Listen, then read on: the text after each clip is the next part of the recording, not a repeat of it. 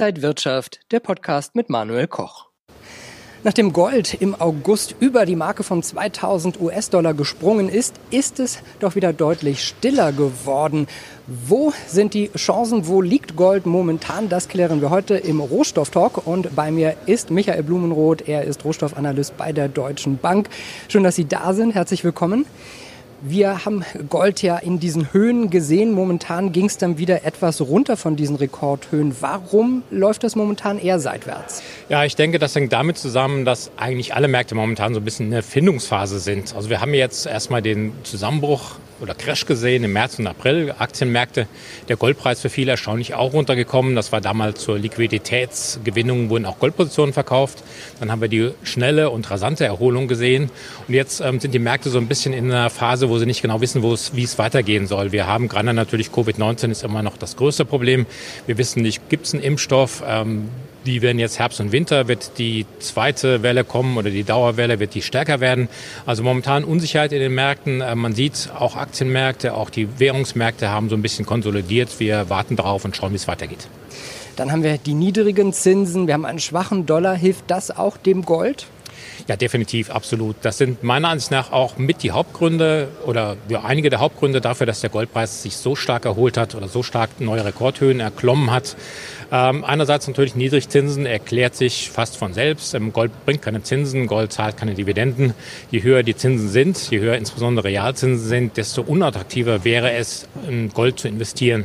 Jetzt sehen wir Zentralbanken weltweit absolut auf dem Niedrigzinsniveau angekommen. Ähm, auch die US-Notenbank hat gesagt, frühestens 2024 werden wir die Zinsen erhöhen. EZB wird nichts tun bis zum St. Nimmerlandstag. Die Japaner werden nichts machen.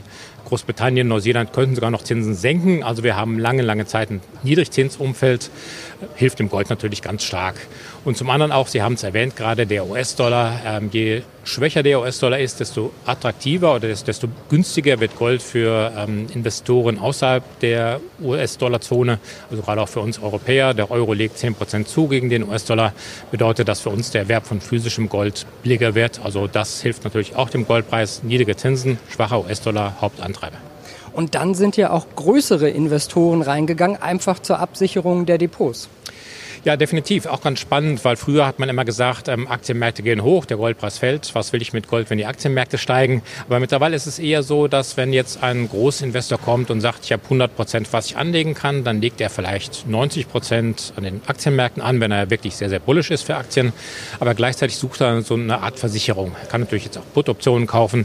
Aber viele Investoren ähm, suchen tatsächlich jetzt danach, ähm, nach aus Absicherungsgründen erwerben sie auch Gold. Ähm, falls der nächste Aktiencrash kommen sollte, falls die Covid-19-Pandemie doch noch im, ihr Gesicht ein bisschen hässlicher zeigen sollte, als momentan vermutet wird, dann ähm, gehen viele Investoren davon aus, dass der Goldpreis reüssieren würde. Aktien fallen, Goldpreis steigen, also auch viele große Investoren momentan auf dem Goldpfad. Wer jetzt in Gold reingehen will, physisch kaufen oder als ETF, ETC einsteigen? Ja, es hängt immer davon ab, ähm, was für ein Typus Anleger man ist. Also physisch würde ich persönlich nicht unbedingt machen, weil einfach die Geldbriefspannen enorm hoch sind. Sie sind auch gerade jetzt im Zuge der Covid-19-Pandemie. Es gab teilweise Lieferschwierigkeiten von physischem Gold. Die Spreads, also die ähm, An- und Verkaufskurse sind sehr, sehr weit auseinandergelaufen. Da ist es sehr viel günstiger, sich ETFs zu kaufen, gerade weil ETFs sind ja auch sehr, sehr liquide. Man kann sie jederzeit während der Börsenzeiten kaufen, man kann sie auch wieder verkaufen. Die Geldbriefspannen sind sehr niedrig und ähm, das Gold ist ja auch bei bei den ETFs physisch hinterlegt ist, ist also da. Also in dem Sinne würde ich als Anleger, ähm, mache ich persönlich auch ganz ehrlich, ähm, eher zu Gold-ETFs greifen.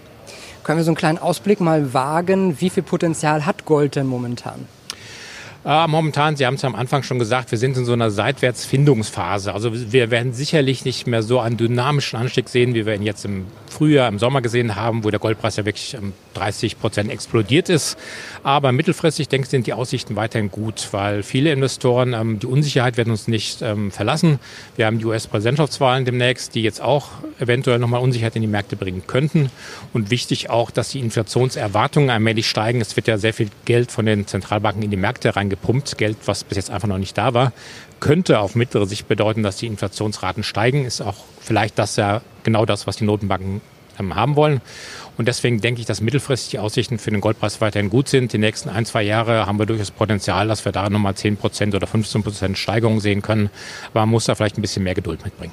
sagt Michael Blumroth von der Deutschen Bank. Vielen Dank, dass Sie heute hier zu Gast waren und danke Ihnen, liebe Zuschauer, fürs Interesse am Rohstofftalk.